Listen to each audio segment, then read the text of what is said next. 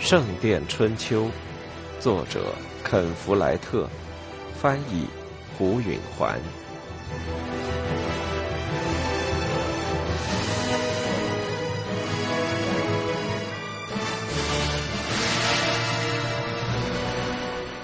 这种犹豫在两可之间，几乎和做出否定的结论同样糟糕。菲利普觉得这种等待实在难以忍受。他把下午花在温切斯特修道院辉煌的藏书上，但研读那些书籍仍然不能使他不去想国王心中在作何打算。国王会反悔他对珀西汉姆雷许下的承诺吗？珀西到底有多重要？他不过是个渴望得到一个伯爵才艺的乡绅，斯蒂芬根本没有理由怕得罪他。但斯蒂芬到底有几分愿意帮助王乔呢？众所周知，国王们都是到了晚年才潜信宗教，斯蒂芬还年轻着呢。菲利普翻来覆去的思考着种种可能性，实际上只是用眼望着，并没有读进去波伊提乌的哲学的慰藉。这时。一名见习修士踮着脚尖沿回廊走道来到他的跟前，故作神秘的悄声说：“有人在外面要见你，神父。”既然客人要在外面等，说明他不是修士。是什么人？菲利普说：“是个女的。”菲利普的第一反应是害怕的想到，可能是在铸币所外勾引他的那个妓女。但那年轻的见习修士脸上的表情告诉他是另一回事。今天和他对过目光的还有一个女人。她长什么样子？那小伙子扮了个鬼脸。菲利普点点头，明白了。里甘·汉姆雷。他在这会儿来捣什么乱呢？我马上就来。他绕着回廊，慢慢的边想边走，一直来到外面的院子里。他要运用浑身的智慧来应付这个女人。那女人站在私屋的房门外面，身上裹着厚厚的毯子，用斗篷的风帽遮着脸。他恶狠狠地看了菲利普一眼，那种露骨的程度简直让他有意立即转身回去。但他觉得逃避一个女人有点丢人，就站住脚跟，说：“你有什么事情要见我？”“你这个傻修士！”呸！他吐了口唾沫。“你怎么会这么蠢？”他觉得脸红。“我是王桥的副院长，你最好称呼我神父。”他说。他的声音听起来像是在生气，而不是充满权威感。他对此很是懊丧。好吧，神父，你怎么会任凭自己被那两个贪婪的主教利用？菲利普深吸了一口气。你把话说明白点，他气恼地说。跟你这种呆头呆脑的人，简直就说不明白。不过我尽力而为吧。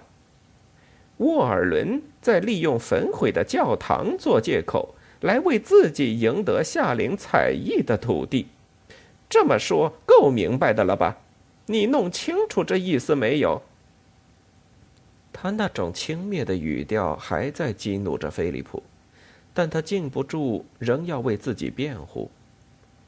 这里边没什么见不得人的，他说：“土地上的收入将用来重修大教堂。”哦你为什么会这么想呢？整个主意就是这样吧。菲利普抗争说，但他内心深处怀疑之弦已经第一次被拨动了。李干的腔调这时由嘲讽变成了狡猾。这片新土地是不是属于修道院呢？他说，还是属于主教管区？菲利普盯着他看了一会儿。然后便移开视线。他那副尊容实在让人难以忍受。他原来曾设想着，那片土地将属修道院所有，而不是归主教管区，要由他来控制，而不是受沃尔伦的管辖。但这时才想起来，当他们觐见国王时，亨利主教特别要求把那片土地赐给主教管去。菲利普原以为那是口误，但这种口误当时和事后都没有加以纠正。他猜疑的看了一眼里干。他不可能知道亨利要跟国王说些什么，他在这点上可能是对的。另一方面，他可能就是要制造纠纷。菲利普和沃尔伦在这一点上的争论会使他获益匪浅。菲利普说：“沃尔伦是主教，他得有座大教堂，他得有的东西多着呢。”他应声说。在他开始讲道理之后，就不再那么恶狠狠，而是更富人情。但菲利普依旧无法忍受多看他一会儿。对某些主教来说，一座精美的大教堂是首要的；但对沃尔伦来说，他还有其他需要。反正只要他控制着钱袋的绳子，他就会随心所欲地对你和你的建筑物多给或是少给。菲利普明白他说的是实话，至少在这一点上没错。如果沃尔伦收租，他自然会为他自己的开销留出一部分，他一个人就可以决定拿多少。只要他想这么做，就没人能制止他不把钱花在和大教堂无关的目的上。而菲利普将月复一月的，永远别想知道他会不会有钱可以花到修建上。如果修道院拥有那片土地，无疑要好得多。但菲利普确定沃尔伦会抵制这个主意，而亨利主教也会支持沃尔伦。这样，菲利普的唯一希望就是向国王呼吁，而斯蒂芬国王看到教会的人意见不合，就可能把那伯爵才艺赐给珀西汉姆雷来解决问题。这当然正是里干的愿望。菲利普摇起头。如果沃尔伦想欺骗我，他何必把我带到这儿来呢？他完全可以自己来提出同样的要求。他点点头，他可以那么做，但国王可能自问沃尔伦有多少诚心。当他说要求那个伯爵才艺只是为了修建一座大教堂的时候呢？你站在那儿支持沃尔伦的要求，就足以消除斯蒂芬的任何怀疑。他的腔调又变得轻蔑了。你看起来那么寒酸，穿着肮脏的袍子，国王可怜你呢。哎，沃尔伦把你带来，真够鬼机灵的。菲利普害怕的感到，他也许是对的，但他不情愿承认这点。你不过是想给你丈夫要来那个伯爵才艺。如果我能把证明拿给你看，你肯骑马走上半天行程去看一看吗？菲利普最不愿意的事就是陷入里干汉姆雷的圈套，但他必须弄明白他的断言是否真实。他不情愿地说：“那好，我就骑马跑半天路吧。明天，好的，清晨就准备好。”第二天一早，修士们起来晨祷时，等在外面院子里候着菲利普的是威廉·汉姆雷、珀西和里干的儿子。菲利普和威廉出西门，离开温切斯特，立即向北转到艾塞里诺街。菲利普意识到，沃尔伦主教的宫殿就在这个方向，而且需要半天的骑行。如此看来，他们正要往那里去。可是去干什么呢？他深深怀疑。他决定保持警觉，绝不上当。汉姆雷一家同样也想利用他。他思考着究竟是怎么回事。也许沃尔伦掌握着一个文件，汉姆雷家的人想看看，甚至想偷走，一纸什么文书或是契约之类的东西。威廉少爷可以对主教的手下人说，他们俩是受托来取文件的，他们会相信的，因为有菲利普陪着。威廉可以随手拈来这种小手腕，菲利普必须要严加防范。那天早晨阴沉沉的，天空一片铅灰，还下着毛毛细雨。开始几英里，威廉策马疾驰。后来又缓缓而行，让马匹得以休息。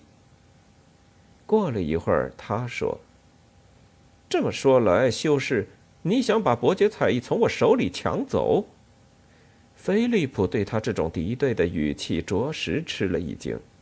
他并没有做任何事情，却招致这样的对待，他满心的不痛快。因此，他的回答也很尖刻：“从你手里。”他说：“你还没到手呢，孩子。我可能得到，你父亲可能得到，沃尔伦主教也可能得到，但谁也没有要求国王把它给你。你这么想就是开玩笑。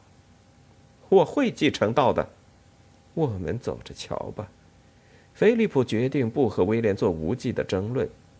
我并不想伤害你，他用安抚的口吻说。我只是想建一座大教堂，那就把别人的伯爵才艺接收过来。威廉说：“人们干嘛老是跟我们过不去呢？”那年轻人的声腔有极大的痛苦，菲利普注意到了。他说：“人们老是和你们过不去吗？你会认为他们从巴塞罗缪出的事情接受了教训？他侮辱了我们家。”瞧瞧他现在待在哪儿吧。我想应该由他女儿对那侮辱负责。那婊子跟他父亲一样不可一世，但他也会有苦头吃的。他们到最后都会朝我们下跪，你等着瞧吧。菲利普想，这可不是一个二十岁的年轻人常有的感情。威廉听起来更像是个嫉妒刻毒的中年妇女。菲利普不喜欢这种谈话。大多数人都会用合理的外衣来掩饰他们赤裸的痛恨，但威廉还太直率，不会那么做。菲利普说：“最好把报复留到最后审判日再说呢。”你为什么不等到最后审判日再修你的教堂呢？因为要是等到那时候。再想从地狱的折磨里拯救罪人的灵魂，就太迟了。别扯这个，威廉说，他的声音中有一种歇斯底里的味道。留着到你布道的时候再说吧。菲利普禁不住想说些别的刻薄话，但他压下去了。这个年轻人身上有一种十分古怪的东西。菲利普有一种感觉，威廉会随时控制不住自己而大发脾气。他发起火来会不顾一切地做出狂暴行为。菲利普并不怕他，他从不怕野蛮动粗的人。也许是因为他小时候就看到过人类最可怕的暴行，并且活了下来。但斥责威廉一顿只能激怒他，却于事无补。故此，他轻轻地说。我打交道的就是天堂和地狱，美德和罪孽，谅解和惩罚，善良和邪恶。恐怕我没法闭口不谈这些。那就跟你自己讲吧。”威廉说着，用马刺踢了一下马，放他一路跑到了前头。他跑出四五十码之后，又放慢了速度。菲利普不清楚。这年轻人会不会消了气，还和他并辔骑行？但威廉没有这么做。从那时起，他们一直都是各走各的路。菲利普感到焦虑，甚至有点沮丧。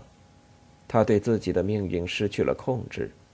他在温切斯特让沃尔伦比戈德主宰了，此时又让威廉汉姆雷把他引向神秘的旅途。他想。他们都要操纵我，我为什么要任凭他们这样呢？是我做主的时候了。但眼前除了调转马头回温切斯特之外，他无能为力。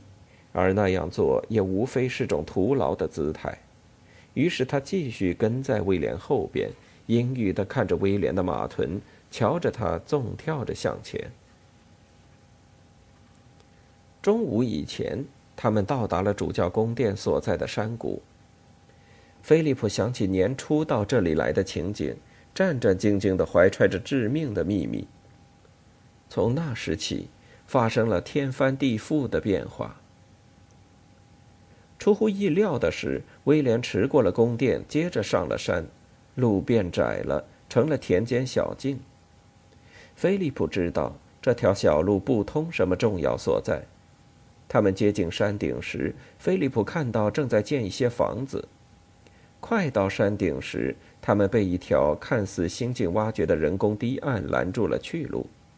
菲利普被一种可怕的怀疑惊住了。他们转过身。望着那道堤岸，找到一个小缺口。他们穿过缺口，在堤岸里面是一条干枯的壕沟。这一段是填平的，为的方便人们往来。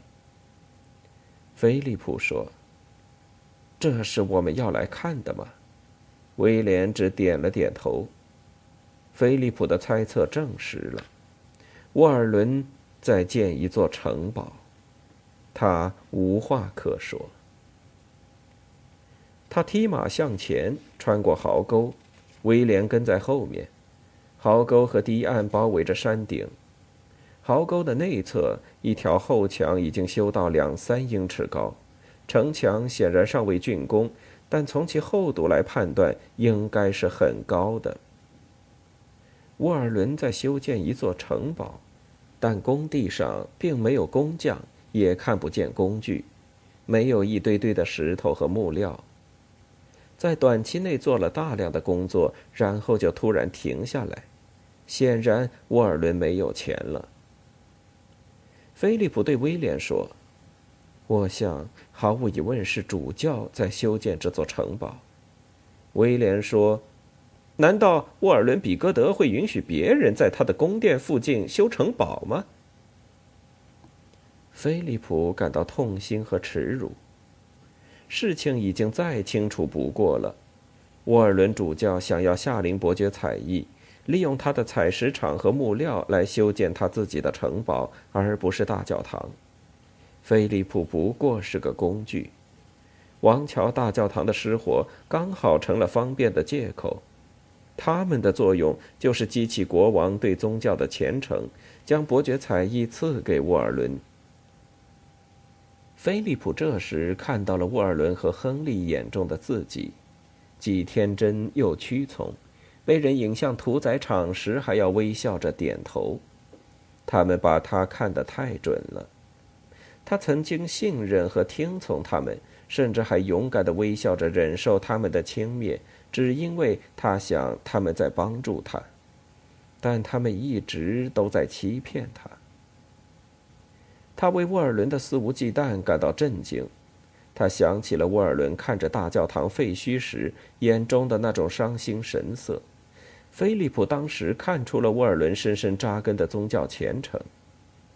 沃尔伦大概以为，在为教会服务中，虔诚的目的使不光彩的手段也合理化了。菲利普从来不这么认为，他想，我绝不会照沃尔伦对我那样对待他。他以前从未认为自己容易轻信，他想不通自己在哪一步走错了。在他看来，他任凭自己被人唬住。亨利主教和他的丝袍，温切斯特及其大教堂的宏伟，铸币所的成堆的银子，肉铺里大块大块的肉，以及要见国王的念头，把他吓昏了。他忘记了，上帝透过丝袍看到的是有罪的心。唯一值得珍惜的财宝是天国里的财宝，连国王也要在教堂里顶礼膜拜。他感到别人都比他有权势的多，聪明的多，他就失去了自己的真正价值，终止了他的判断能力，让他对自己的上司深信不疑。对他的报酬。就是欺诈他。他又看了一眼细雨蒙蒙的工地，然后调转马头往回走。他感到受了伤害。威廉跟在后边。怎么样，修士？威廉嘲笑着说。菲利普没有回答。他回想起他曾经帮助沃尔伦成为主教。沃尔伦当时说：“你想让我帮你当上王桥的副院长？”我要你帮我当上主教。当然，沃尔伦没有说出主教已经死了，因此那种承诺似乎有点空泛。而且看来，菲利普为了确保在选举副院长时获胜，就非得答应他不可。但这全部是借口而已。实情是他应该把选择副院长和主教的事交在上帝手中去解决。他当时没有做出虔诚的决定，受到的惩罚就是他得和沃尔伦主教斗争。当想到他是如何被轻蔑、被歧视、被操纵和被欺骗的时候，他十分气恼。服从是修士的美德，但在修道院之外却自有其弊端。他痛苦地想到：权力与财富的世界要求一个人必须有防范，有要求。有主见。那两个撒谎的主教愚弄了你，不是吗？威廉说。菲利普勒住马，他气得体若筛糠，伸出一个指头点着威廉：“闭上你的嘴，孩子！你在讲上帝的神圣教示。你要是再说一个字，你会遭到火焚的，我向你保证。”威廉吓得脸都白了。菲利普提马前进，威廉的轻蔑提醒了他。汉姆雷一家把他领来看沃尔伦的城堡，用心叵测。他们想挑起菲利普和沃尔伦之争，以确保那个有争议的伯爵才艺既不归副院长，也不归主教，而归珀西。好嘛，菲利普也不会受他们操纵的。他已经让人摆布够了，从今以后，他要左右他人。这倒是蛮不错的，可是该做些什么呢？如果菲利普和沃尔伦炒饭，珀西会得到那片土地；如果菲利普不炒，沃尔伦就会得到。国王想要什么呢？他想帮着建成新的大教堂。国王总是想做这类事，以便在今后的生活中使他的灵魂受益。但他也要奖赏珀西的忠诚。古怪的是，他并没有特殊的压力，非要取悦更有权势的两位主教不可。在菲利普看来，也许有个两全的方案可以解决国王的难题，让他自己和珀西汉姆雷都高兴。这时主意有了，这主意让他很高兴。如果他和汉姆雷一家结成同盟，是谁也意想不到的。正因此，说不定还能奏效。两位主教对此毫无准备，他们会措手不及的。这可是个令人兴奋的转机。但是他能和贪得无厌的汉姆雷家人谈成一笔交易吗？珀西想要夏令的沃土和伯爵的头衔，以及指挥一支骑士队伍的权利和荣耀。菲利普也想要那片沃土，但他并不想要头衔和骑士。他对采石场和森林更感兴趣。妥协的方式开始在菲利普的头脑中成型，他开始想到还没有丧失掉一切。经过这一番历练，现在又取得了胜利，该有多么甘美！他怀着越来越激动的心情，考虑起对付汉姆雷一家的办法。他决定不去扮演恳求者的角色。他要让他的建议无懈可击。等他们回到温切斯特，菲利普的斗篷已经湿透了，他的坐骑也变得烦躁不安，但他认为已经有了答案。当他们穿过西门的门洞时，他对威廉说：“咱们见你母亲去。”威廉吃了一惊：“我以为你会马上去见沃尔伦主教。”毫无疑问。李干事先已经对威廉讲过，菲利普会去见沃尔伦。菲。利普干脆地说：“用不着跟我啰嗦你的想法，孩子，把我带到你母亲那儿去好了。”他感到面对李干夫人已经胸有成竹，他采取手势的时间太长了。威廉向南拐，带着菲利普来到城堡和大教堂之间一条名叫金街上的一所房子。那住所很大，石头墙砌到齐腰高，上面是木架顶，里面是个大门厅，四下分布着许多套间。汉姆雷一家大概在这里落脚。许多温切斯特的市民把房子租给来拜见国王的人。如果珀西成了伯爵，他在镇上就会有自己的住房。威廉把菲利普引进一间前室，里面有一张大床和一处地炉。李干正坐在火边，珀西则站在他身旁。李干抬起头看着菲利普，脸上露出吃惊的表情，但他马上就平静了。说：“哼，修士，我没说错吧？你其实大错特错了，你这蠢女人。”菲利普板着脸说：“他被他那气愤的腔调惊得说不出话来。他对这种以其人之道还治其人之身的效果很是得意。他用同样的口吻继续说：‘你自认为你可以挑起我和沃尔伦的争论。’”你以为我看不出你的如意算盘吗？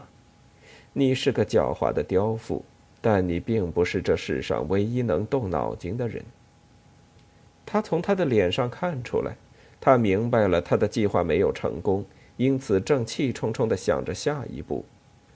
他趁他还没想好，步步紧逼上去。你失败了，李干。你现在有两条路可以走。一条是老老实实的坐等最好的希望，等着国王的决定，就看明天上午他的情绪来碰运气。他说到这里停住了，他不情愿地说：“那另一条呢？另一条就是我们做成一笔交易，你和我，把那伯爵才艺在我们之间瓜分一下，什么也不给沃尔伦留下。我们私下去见国王。”告诉他，我们达成了一项协议，不等主教的反对，就获得他的恩准。菲利普坐到一条板凳上，装出一副随便的样子。这是你最好的机会了，你实际上别无选择。他眼睛望着火，不想让他看出他有多紧张。他想，这主意会打动他们的。有把握获得东西，总比可能毫无所获要有分量的多。但他们贪心的很，他们可能愿意做一次通赢或通输的赌博。珀西先开口了：“瓜分那个伯爵才艺，怎么个分法？”他们至少是感兴趣了。菲利普舒心的想。我所提的瓜分建议十分慷慨，你要是拒绝，除非是发了疯。”菲利普对他说。他转过脸对里干：“我愿意把最好的一半给你们。”他们看着他，等他详加说明，但他不再说话。里干说：“最好的一半，你指的是什么？什么更值钱呢？可耕地还是树林？当然是可耕地。”那好，你们就要可耕地，我要树林。李干眯起了眼睛，那样你就可以得到盖大教堂的木料了。不错，那牧场呢？你们愿意要什么？牧牛场还是放羊地？牧牛场，那我就要山上的农场和羊。你们喜欢市场的收入还是采石场的收入？珀西说：“市场。”李干打断他：“要是我们要采石场呢？”菲利普知道他已明白了他的想法，他想从采石场得到盖大教堂的石头。他明知道他并不想要采石场，市场省力又赚大钱。他蛮有信心地说：“哼，不过你不会要的，对吧？”他摇了摇头，不错，我们要市场。珀西想做出他吃了一惊的表情。我们需要森林来打猎，他说。一位伯爵应该打打猎的。哦，那你可以在那里打猎。菲利普马上说：“我只想要木材。”这还可以，里甘说。他同意的太快，菲利普还没有开心够。他感到一阵焦虑，他是不是不自知的出让了什么重要的东西，或者他干脆没有耐心在细节上扯皮？还没等他想充分，他已再接着说了：“假如我们在逐条研究巴塞罗缪旧产业的文件和契约时，发现有些土地我们认为是我们的，而你认为属于你，那该怎么办？”他定下心来讨论这些细节。菲利普更确定他打算接受他的建议。他不表现出自己的激动，冷冷地说。我们得在仲裁人上取得一致。亨利主教怎么样？一个教士。他说话时又带出他惯用的那种轻蔑。他会秉公办事吗？啊，不。夏林的郡守怎么样？菲利普想，他不会比主教更公道，但他想不出有什么人能让双方都满意，于是便说：“同意，但有一个条件。”如果我们对他的决定有了分歧，我们就有权提交给国王。这样应该是足够保险了。同意，李干说。然后他瞥了珀西一眼，又补了一句：“如果我丈夫乐意的话。”珀西说：“同意，同意。”菲利普知道他已接近成功了，他深深吸了一口气说。如果这个总体建议一致同意，那么，等一等，李干制止了他，还没有一致同意。但我已经把你们要的所有东西都给了你们，我们还可能得到整个伯爵才艺，不用瓜分。那你们也许什么都得不到。李干迟疑了。如果我们当真同意了，你建议我们该怎么办？菲利普早已料到这一步，他看着珀西：“你能设法在今夜见到国王吗？”珀西面露难色，但他说：“如果我有个正当理由的话，可以。”到他那儿去，告诉他我们已经达成了协议，要求他明天早晨将这协议作为他的决定予以宣布。让他放心，你我双方会声明对这一决定感到满意。要是他问起两位主教是不是已经同意了呢？就说没来得及给他们看，提醒他是副院长而不是主教要建大教堂，意思是只要我满意，主教也会的。宣布这项协议时，要是两位主教抱怨，又该怎么办？他们怎么可能呢？菲利普说：“他们假装只是为了大教堂的资金问题才要求得到伯爵才艺。沃尔伦也难以因为他如今不能把钱移作他用而提出异议呗。”李干咯咯一笑，菲利普的狡黠打动了他。这计划不错，他说。有一个重要条件，菲利普说着，紧盯着他的眼睛。国王必须宣布我的那份属于修道院。如果他不把这一点说清楚，我会要求他说。如果他说成了别的，譬如主教管区了、祭司了、大主教了什么的，我就全盘否定这个主意。我不希望你在这一点上含糊其辞。这我明白。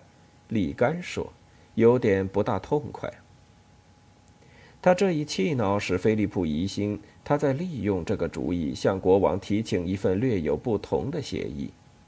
他很高兴自己在这一点上毫不妥协。他站起身准备走，但他想在他们的契约上盖个印章之类。那么，我们都同意了，他说。声音里明显的带着暗示。我们有了一个庄严的契约。李干轻轻点头。珀西说：“我们有了个契约。”菲利普心跳加快。好，他严肃地说：“明天上午在城堡再见。”直到他离开房间，他一直面无表情。但他走到黑暗的街道上，他放松了自我控制，让自己咧开嘴，胜利的笑了。